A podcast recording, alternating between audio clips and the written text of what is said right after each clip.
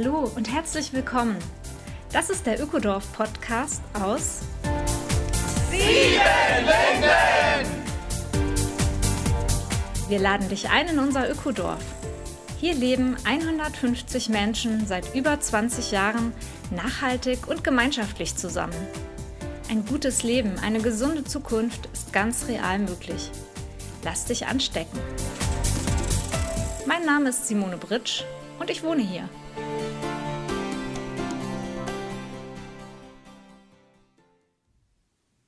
Hallo, herzlich willkommen zur zwölften Folge des Ökodorf Podcast.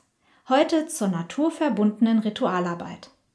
Ich spreche mit Jessica Heiler. Jessica ist eine sehr dankbare Person. Sie hat uns auch ein kleines Dankesritual mitgebracht für jeden Tag. Aber was ist eigentlich ein Ritual? Kann jeder Rituale durchführen? Ist das auch was für Menschen, die nirgends besonders spirituell verortet sind? Jessica gibt auf diese Fragen Antwort und sie berichtet uns über eine Ausbildung in naturverbundener Ritualarbeit, die sie selbst konzipiert hat. Diese wird demnächst in Siebenlinden starten.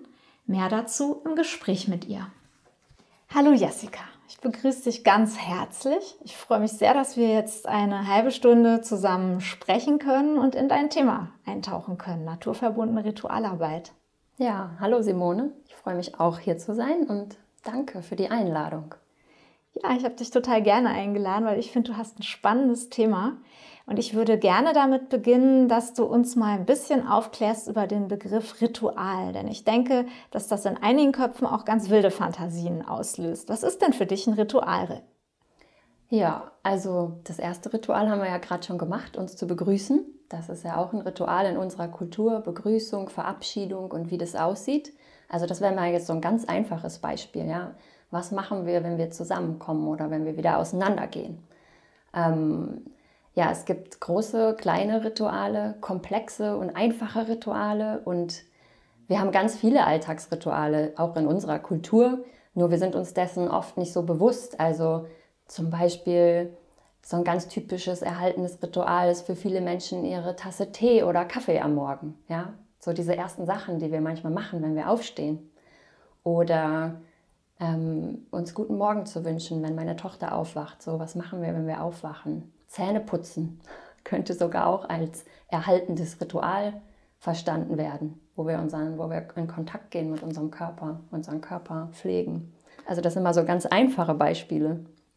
Also im Grunde ist ein Ritual etwas ganz Bodenständiges und etwas, was unser Leben in einen Rhythmus bringt, aber auch besondere Momente zelebriert, oder? Ganz genau, ja. Dann gibt es eben so Rituale für Übergänge, für Wandlungszeiten oder um etwas zu feiern. Also wir feiern ja Hochzeiten, wir feiern Geburtstage. Das sind auch Rituale.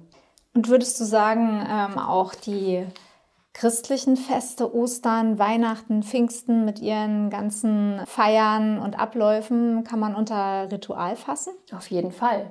Je nach Kultur sind die Rituale unterschiedlich, aber die haben ja oftmals alle einen Bezug zur Natur. Also auch unsere so Ostern, das ist ja auch an eine Jahreszeit gebunden. Wir verbinden ja oft auch Dinge damit, die in der Natur passieren oder Weihnachten, bestimmte Licht- und Dunkelverhältnisse. Das findet sich in jeder Kultur. Also ob ich jetzt Jahreskreisfeste feiere oder Ostern und Weihnachten, also das ist sich alles sehr nah und ähnlich.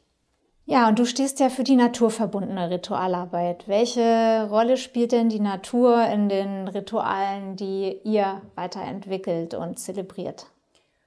Ja, für uns ist die Naturverbindung im Prinzip die Basis für die Ritualarbeit. Also ohne Naturverbindung als Boden funktionieren für uns die Rituale gar nicht. Zum einen arbeiten wir ja direkt im direkten Kontakt mit den Elementen und das ist auch ein großer Teil von den Ritualen, diese persönliche Beziehung aufzubauen mit den Elementen und zu wissen, was hat denn zum Beispiel Feuer für eine Qualität? Was ist denn die Qualität, die Wasser bringt und wann brauche ich die? Für welches Ritual und wie nutze ich die? Und es geht aber auch darum, du hast ja das Wort bodenständig benutzt, also durch die Naturverbindung kommt da so ein ganz praktischer, erdverbundener Kontext rein in die Rituale, weil mir ging das zum Beispiel auch so als junger Mensch. Ich habe eine Yogalehrerausbildung gemacht. Ich war viel so in spirituellen Kreisen unterwegs und da sind mir immer wieder Menschen begegnet, die so, ich sage manchmal so off with the fairies sind, also die vielleicht schöne spirituelle Begegnungen und Erfahrungen haben, aber die die Bodenhaftung verloren haben. Und ich habe mich immer gefragt, wie geht das? Also wie kann ich mit der Geistwelt in Verbindung sein und gleichzeitig aber einfach mein Leben managen mit Familie, mit Kind und meine Finanzen ähm, hinkriegen und wie, wie geht das zusammen? Ja gut, wenn du jetzt Geistwelt sagst, dann kommt bei mir ganz ehrlich, muss ich da an irgendwas glauben, an Geister oder an eine geistige Welt? Gibt es da so, ein, so, eine Grundvoraussetzung, um überhaupt so ein Ritual durchzuführen? Jein, würde ich sagen. Also Geistwelt, wenn ich diesen Begriff benutze, ich meine damit das, was nicht sichtbar ist für unsere Augen. Also man könnte auch sagen, vielleicht unsichtbare Welt. Und wir fühlen ja vieles. Also das hat jeder schon erlebt. So diese Dinge, die wir wahrnehmen, wenn sich unsere Nackenhaare aufstellen, wenn, wenn wir merken, uns guckt jemand an. Ja, solche Dinge. Im Prinzip könnte man auch sagen Energie. Also es gibt verschiedene Energien, verschiedene Plätze haben verschiedene Energien. Das haben wir alle schon gespürt. Wenn wir in eine Kirche reinkommen, das fühlt sich einfach anders an, als wenn wir in einen Essraum reinkommen. Mhm. Also wenn ich von Geistwelt rede, und ich meine damit schon die spirituelle Welt auch eben. Und das ist ja auch ein Teil von Ritualen. Vor allem bei größeren Ritualen geht es ja auch darum, die Geistwelt einzuladen, uns zu stützen, unterstützen, in einen Prozess zu gehen oder einen Prozess zu durchlaufen oder zu bewältigen. Ja, also wenn du so Energien sagst, äh, denke ich, das ist etwas, womit viele Menschen tatsächlich etwas anfangen können, dass wir merken, die Welt ist nicht nur Materie, sondern es geht darüber hinaus und einfach der Wunsch, mit diesen Energien auch in Kontakt zu sein und natürlich auch ein Stück weit davon zu profitieren und äh, nicht dagegen anzuleben und dagegen anzuarbeiten. Ja, dann sag doch gerne mal ein bisschen was zu den Ursprüngen, weil ich denke, da kommt das mit der Geistwelt ja auch ein wenig her. Die naturverbundene Ritualarbeit hat ja ihre Wurzeln in einem kleinen afrikanischen Land bei einer besonderen Vertreterin des Stammes der Dagara. Ja, ich wurde eben besonders geprägt durch eine Lehrerin, die heißt Sobon Fusome und die kommt aus Burkina Faso. Und die war auch hier in Siebenlinden in 2016. Das war auch das erste Mal, dass ich hier war. Inzwischen lebe ich hier. Und ich würde jetzt nicht sagen, dass die naturverbundene Ritualarbeit von den Dagara kommt, aber das ist einfach noch eine Kultur, die sehr verbunden ist mit der Natur, mit den Qualitäten der Natur und die diese Elemente nutzen für ihre Rituale. Und Sobonfu war eine Frau, die geschickt wurde von den Ältesten ihres Stammes, um die Rituale mit der westlichen Welt zu teilen. Das war ihre Aufgabe.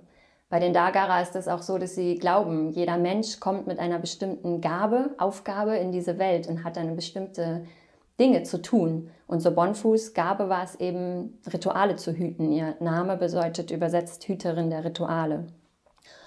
So Bonfu war nicht die erste, die die Naturverbindung in mein Leben gebracht hat. Also die Naturverbindung, diesen Begriff tiefe Naturverbindung hat vor allem der John Young geprägt, ein Wildnislehrer aus den USA, mit dem ich auch viele Jahre lernen durfte. Und dass wir aber diesen Boden hatten von Naturverbindung, der schon da war durch die Arbeit vom John, hat unter anderem dazu geführt, dass das, was die Sobonfu gebracht hat, nämlich die Ritualarbeit, hier so gut landen konnte und dass es sich auch so kraftvoll entfaltet hat. Weil, wie ich gesagt habe, die Rituale brauchen als Boden die Naturverbindung. Und Sobonfu hat das gespürt, dass dieser Boden bei uns da ist und deshalb ist sie auch immer wieder zu uns gekommen und hat mit uns diese Arbeit gemacht und dann eben auch die dreijährige Ausbildung hier durchgeführt. Ja, vielleicht nochmal zurück zu den Dagara. Wie dürfen wir uns das vorstellen? Also wie lebt dieses Volk? Vielleicht bringst du auch mal ein paar Beispiele und was können wir eigentlich ganz genau davon lernen? Oder was hat die Fusumi gelehrt mhm. aus ihrem Volk? Also ich glaube, neben den Ritualen eins der größten Geschenke, die sie mir so vorgelebt hat, war eigentlich Gemeinschaft. Also bei den Dagara ist Gemeinschaft ein essentieller Teil des Lebens. Und so Bonfort immer gesagt, die Rituale sind der Kleber, der die Gemeinschaft zusammenhalten. Ohne Rituale gibt es für die keine Gemeinschaft. Und ja. das war immer für mich dieses große Wunder, wenn die so Bonfu kam, das waren ja oft Workshops mit 80, 100 Leuten und sie hat es geschafft, innerhalb von einem Wochenende diese Menschen so zusammenzubringen, dass es sich angefühlt hat wie ein Dorf. Ja, spannend. Wir leben ja hier in einer Gemeinschaft. Ein Gemeinschaftsritual, Jessica. Was wäre da beeindruckend gewesen für dich bei den Dagara? Also ich war ja noch nie bei den Dagara in Burkina, das steht noch auf meiner Liste. Aber eins der großen Rituale oder Themen, das uns so Bonfu näher gebracht hat, war gemeinsam zu trauern. Und welchen Platz hat Trauer in unserem Leben und in der Gemeinschaft? Dass Trauer auch immer was Kollektives ist und nicht etwas, was uns nur als Einzelperson betrifft. Und das ist zum Beispiel ein Ritual, was die Dagara regelmäßig machen, dass sie gemeinsam trauern.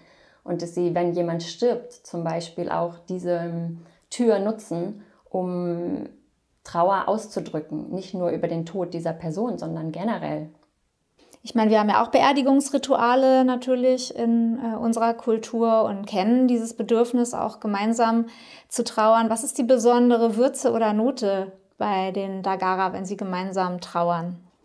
Naja, ich würde mal sagen, es ist afrikanisch. Also es ist bunt und es ist lebendig. Es wird getrommelt, es wird getanzt und gemeinsam trauern heißt bei denen jetzt nicht unbedingt nur zu weinen, äh, da gemeinsam zu sitzen und den, die Tränen fließen zu lassen, das ist natürlich auch Teil. Aber bei Sobonfo war das auch so, da hatte zum Beispiel auch Wut seinen Platz und gleichzeitig sind die Kinder, die Kinder sind ja immer Teil von den Ritualen, die sind dazwischen rumgelaufen und haben gespielt. Also es ist einfach so dieses total lebendige Dorfleben. Da wird gegessen, da wird getanzt, da wird gelacht und Musik gemacht, da wird geweint und ähm, ja, das ist alles verbunden. Und das wäre etwas, was du dir gut vorstellen könntest, unsere Trauerfeiern zu bereichern oder unsere Trauerkultur einfach durch mehr Vielfalt an Lebensausdruck, durch mehr Generationen und durch eine Form, die näher an den Menschen ist und persönlicher vielleicht ist, kann man es so sagen? Ja, ich glaube, das ist gerade, also gerade bei der Trauer ist das so ein großes Forschungsfeld und wo mir auch immer wieder auffällt, ja, wir sind nicht Dagara, ja, wir sind Menschen, die in diesem Kulturkreis aufgewachsen sind und wie kriegen wir das überein? Also wie können wir die Geschenke annehmen, ohne dass es total fremd ist für uns? Also wie wird es authentisch für uns? Und das ist für mich einfach so ein Forschungsraum von, wie kreieren wir Rituale, die authentisch sind für, für uns und für das Land, auf dem wir leben. Jessica, wenn ich so ein inneres Anliegen habe oder auch tatsächlich ein konkretes Problem in meinem Alltag, kann ich einfach ein Ritual für mich selber kreieren und es durchführen? Auf jeden Fall. Also dieses innere Anliegen ist halt das, worauf es ankommt, dass du einen Impuls hast. Und ich treffe auch immer wieder Menschen, die mir Geschichten erzählen, ja, dann habe ich das gemacht, dann habe ich das gemacht. Und das Wichtige ist halt zu gucken, ob es dann funktioniert. Also das ist ja eigentlich der Beweis. Und wenn es nicht funktioniert hat, dann versuchst du nochmal was Neues. Aber so ein Beispiel wäre ja, also unsere Tochter, die hatte so ein Schiff, die ist jetzt in den Kindergarten gekommen und die ist abends einfach nicht mehr so gut ins Bett gekommen. Und dann zu merken, okay, es braucht da jetzt für sie so ein neues Einschlafritual. Und wie kreieren wir das? Und welche, was ist die Intention? Und was brauche ich dafür, dass diese Verbindung wieder entsteht, dass sie gut in den Schlaf kommt? Ja, ich finde das auch ein sehr nützliches Ritual, ehrlich gesagt, denn ich finde, Eltern haben irgendwann auch mal das Recht auf einen freien Abend und das rituell zu unterstützen, ist doch ein sehr berechtigtes Anliegen und ja, sich da etwas zu kreieren, was zum eigenen Kind auch besonders gut passt, weil das kenne ja nun mal ich am besten mhm. und nicht die Dagara oder irgendeine genau. Workshopleiterin. Ja, schönes Beispiel. Da kommen wir vielleicht auch noch mal zum Thema Kinder. Also die haben ja, wie du angedeutet hast, bei den Dagara auch eine ganz ja, besondere Rolle und sind so eingewoben in diesen Bogen von Geburt, Aufwachsen, Leben, Sterben. Mhm. Ja, ich glaube wirklich, das Thema Kinder ist eins der Themen, was die Menschen auch immer wieder sehr berührt, weil bei den Dagara die Kinder einfach Teil des Lebens sind und eben auch Teil der Rituale sind. Also diese Bonfu hat sogar immer gesagt, ja, die Kinder bringen die Magie und ohne Kinder funktionieren die Rituale überhaupt nicht wo ich so diesen Unterschied spüre. In unserer Kultur ist es oft so, ja, wir müssen irgendwas Wichtiges machen, dann werden die Kinder wegorganisiert und bei denen sind die so ganz natürlich eingebunden in das Ganze und haben ihren Platz und das funktioniert gut. Und rund um Geburten und Kinder aufwachsen lassen, gibt es da ja auch bestimmte Vorstellungen. Zumindest ich habe oft den Satz im Kopf, dass äh, Sobon Fusume uns übermittelt hat es braucht ein ganzes Dorf, um ein Kind aufzuziehen. Das ist schon eine starke Aussage. Ja. Wo fange ich da an? Also bei den Dagara und eigentlich allen indigenen Kulturen ist es so, dass schon eigentlich vor der Geburt bestimmte Rituale durchgeführt werden, ähm, die die Kinder unterstützen, ihre Gaben in die Welt zu bringen und auch zu sehen, so was ist denn die Gabe von diesem Kind und was will das in die Welt bringen und wie bereichert das und wie können wir das unterstützen als Gemeinschaft. Bei denen ist es halt auch wirklich so, die Gemeinschaft hält das Kind. Diese Bonfo hat gesagt, sie wusste, bis sie sechs oder sieben war, gar nicht, wer ihre Mutter war, die sie geboren hat. Sie konnte auch zu allen Müttern gehen und bei denen an der Brust trinken. Und es hat sich heute auch schon verändert, aber so dieses Bild von, die Kinder sind gehalten im Kreis und die haben jederzeit verschiedene Erwachsene, die sie ansprechen können und die ihnen mit Wohlwollen begegnen und die auch sie unterstützen, das, was sie interessiert, zu fördern. Ja, das ist natürlich ein großes Bild und da sind wir ganz, ganz weit weg davon in unserer Gesellschaft. Und trotzdem machst du den Schritt und sagst, wir haben da einen Schatz entdeckt ich denke auch die Suba und Sume als Person war ein ganz großer Schatz und ein Geschenk in deinem Leben. Ich durfte sie hier einmal kurz kennenlernen, als sie in Siebenlinden war. Ich fand es eine enorm beeindruckende Person, schwer krank, wie sie damals schon war, so eine Energie und Fröhlichkeit und einen Gemeinschaftssinn auszustrahlen. Ja, das ist mir auf jeden Fall sehr in Erinnerung geblieben. Leider ist sie ja mittlerweile verstorben. Und du hast dir mit einem Team die Aufgabe gestellt, das, was du lernen durftest, anderen weiterzugeben. Ich hatte eben das große Glück, lange an so Bonfuß Seite gehen zu dürfen. Und ich habe auch immer, wenn sie nach Deutschland kam, für sie übersetzt. Und sie hat unter anderem eine dreijährige Ausbildung einmal in Deutschland hier durchgeführt. Und der Plan war eigentlich, dass es auch noch eine zweite Runde gibt. Aber kurz davor ist sie verstorben, ist sie gegangen. Und das war für uns erstmal so ein Schock. Und wie geht es denn jetzt weiter? Und eine Sache, die ich von Sobonfu gelernt habe über Trauer, ist eben, wenn ich etwas verliere, mir bewusst zu machen, was ist der Verlust? Was habe ich verloren dadurch, dass diese Person gegangen ist? Und wie bringe ich das selber in mein Leben? Und da ist mir klar geworden, okay, wenn ich weiterhin diese, diese Art zu leben, die Verbundenheit, die Rituale in meinem Leben haben möchte, die Gemeinschaft, dann muss ich das jetzt selber machen, weil diese Bonfo ist nicht mehr da, um das zu tun. Und das hat mich so motiviert zu sagen, okay, diese Bonfo ist nicht mehr da, aber dann machen wir trotzdem diese Ausbildung und so Bonfo begleitet uns von der anderen Seite.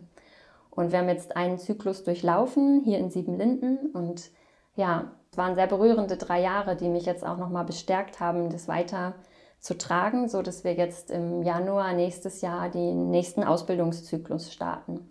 Und es gibt auch noch zwei weitere Frauen, die auch Ausbildungen anbieten in, in der naturverbundenen Ritualarbeit und die Geschenke weitergeben, die so Bonfo uns mitgebracht hat. Ja, eine dreijährige Ausbildung, das darf man sich, glaube ich, wie so eine Jahresgruppe vorstellen, wo man sich immer wieder trifft zu Workshops, zu vertiefenden Seminaren, Aufgaben mit nach Hause nimmt, sich wiederfindet, diese in der Gruppe auswertet. Was würdest du denn sagen, was sind so die, ja, die Kernkompetenzen, die mhm. nach den drei Jahren bei den Menschen ankommen, die das durchlaufen haben? Ja, das ist so vieles, aber du hast ja eben gesagt, ne, kann ich einfach Rituale kreieren und natürlich kannst du das und gleichzeitig ist es aber auch eine Wissenschaft. Also so wie es Naturgesetze und menschliche Gesetze gibt, gibt es eben auch spirituelle Gesetze und es ist gut, die Spielregeln zu kennen, wenn ich mit Ritualen arbeite, damit rituelle Räume wirklich sicher und gut gehalten sind. Und das ist zum Beispiel eine Kompetenz, die wir über die drei Jahre vermitteln. So, was braucht es für Rituale, damit die funktionieren? Welchen Rahmen braucht es dafür? Und es geht auch ganz viel um das Persönliche. Also, damit ich eine Verbindung verkörpern und leben kann, muss ich ja erstmal meinen eigenen Prozess machen, muss ja erstmal meine eigene, mich mit meiner eigenen Geschichte beschäftigen und mich auf diese Reise machen, wirklich eine Beziehung zu entwickeln zu den Elementen, zu den Kräften eines Platzes, die mich umgeben. Und das alles ist zum Beispiel Teil der Ausbildung. Also es geht um persönliches Wachstum, um Erdung, um ja, eine Anbindung an die Energien, nenne ich es jetzt einfach mal und um wahrscheinlich Gruppenleitungskompetenzen, Ganz oder? genau. Also es geht auch wirklich um wirklich konkretes Handwerkszeug. Ne? Was sind denn Werkzeuge, mit denen ich Verbindung schaffen kann zur Natur, zu den Menschen, zum Beispiel bestimmte Lieder, bestimmte Bewegungen. Also was sind Sachen, die die Verbindung herstellen zur Natur, zu den Menschen, zu mir selber und zu dem, was nicht sichtbar ist. Ja, es klingt auf jeden Fall spannend, auch schön die Vorstellung, drei Jahre so durch eine Lehrzeit zu gehen mit den gleichen Menschen. Meistens, glaube ich, in Siebenlünden. Ihr seid mhm. selten auch mal an anderen Plätzen. Im Januar 2022 geht's los und alle Infos gibt es auf deiner Website. Die werden wir auch in den Show Notes zeigen. Das ist www.jessica-heiler, mein Nachname.com. Ja, dein Nachname ist ja auch herrlich. Jessica Heiler in dem Themengebiet unterwegs. Schön. Ja, Jessica, wir haben gestartet mit Dankbarkeit und du hast mir gesagt, dass du auch äh, noch eine kleine Übung mitgebracht hast, so ähm, für Dankbarkeit ins eigene Leben holen, als, ja, als kleines Mini-Self-Made-Ritual. Und da würde ich dich jetzt einladen, das zu teilen. Ja, ich bin mal stille. Mhm. Ja, Dankbarkeit ist für mich auf jeden Fall so ein tägliches Ritual, was ich immer mache in irgendeiner Form entweder alleine oder mit meiner Familie oder mit Freunden. Und dafür will ich dich jetzt einfach einladen, dich mal einen Moment einfach bequem hinzusetzen und mal durchzuatmen. Und wenn du ausatmest, einfach auch nochmal deinen Körper zu spüren, wie der dort sitzt, auf dem Stuhl, vielleicht die Füße auf der Erde. Und spür einfach nochmal dein ganzes Gewicht und die Schwerkraft die dich am Boden hält. Und lad dich einfach ein, mal in dein Herz zu spüren und die Dinge zu spüren, wofür du gerade dankbar bist. Was ist gerade gut in deinem Leben? Das kann sowas sein wie, hey, ich bin dankbar, dass ich Wasser habe, was aus dem Hahn kommt, wenn ich ihn aufmache, dass ich trinken kann. Oder ich bin dankbar, dass ich morgens aufwache und da sind Menschen, die ich liebe. Oder ich bin dankbar für meine Katze. Ich bin dankbar für die Arbeit, die ich machen darf. Ja, wem oder was möchtest du einen Dank schicken?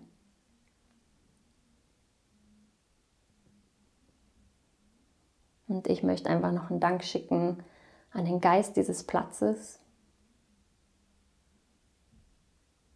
dass der so viele Menschen hält und willkommen heißt und so viel schenkt.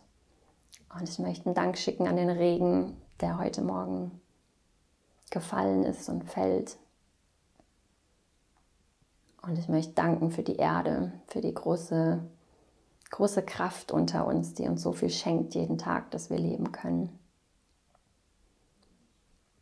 Ich schicke einen Dank an all die, die vor uns gegangen sind und dieses Land so gehütet haben, dass wir hier heute leben können. Für all die Lehrer. Und ich möchte auch einen Dank schicken an die, die noch kommen, die uns eine Motivation und eine Hoffnung geben, dass das Leben weitergeht. Und du findest bestimmt auch noch ganz viele Sachen, für die du dankbar bist. Und lass dir einfach mal so richtig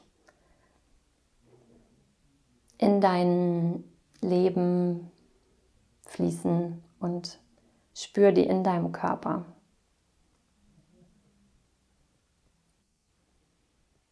So sei es. Ja. Danke für dieses kleine Dankesritual. Ich selber glaube, wenn man das jeden Abend durchführt, sich selber fünf Minuten Zeit nimmt, es verändert die ganze Perspektive aufs Leben, oder? Also für mich schon. Für mich hat es viel mehr Verbindung geschaffen, eben auch mit dem, was mich umgibt. Und inzwischen, also Dankbarkeit ist was, was indigene Kulturen Tag ein, Tag aus praktizieren. Wenn die sich treffen, auch für wichtige Besprechungen, dann wird erstmal gedankt, um so einen Boden zu schaffen von Verbindung und Dankbarkeit, auf dem was Gutes wachsen kann.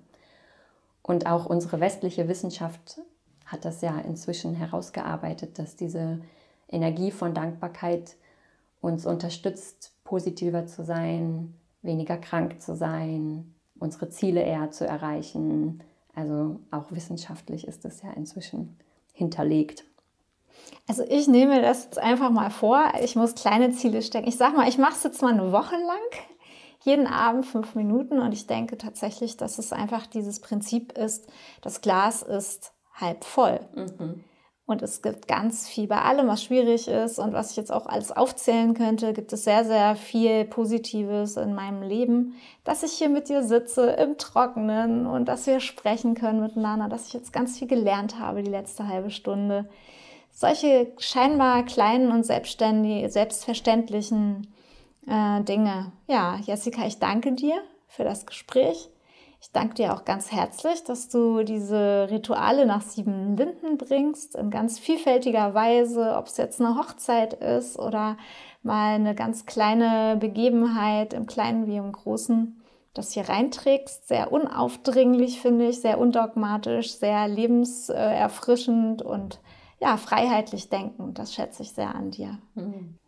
Ja, dann möchte ich auch nochmal Danke sagen für den Podcast und dass du das hier machst und die Menschen teilhaben lässt an, an unserem Leben hier in Siebenlinden.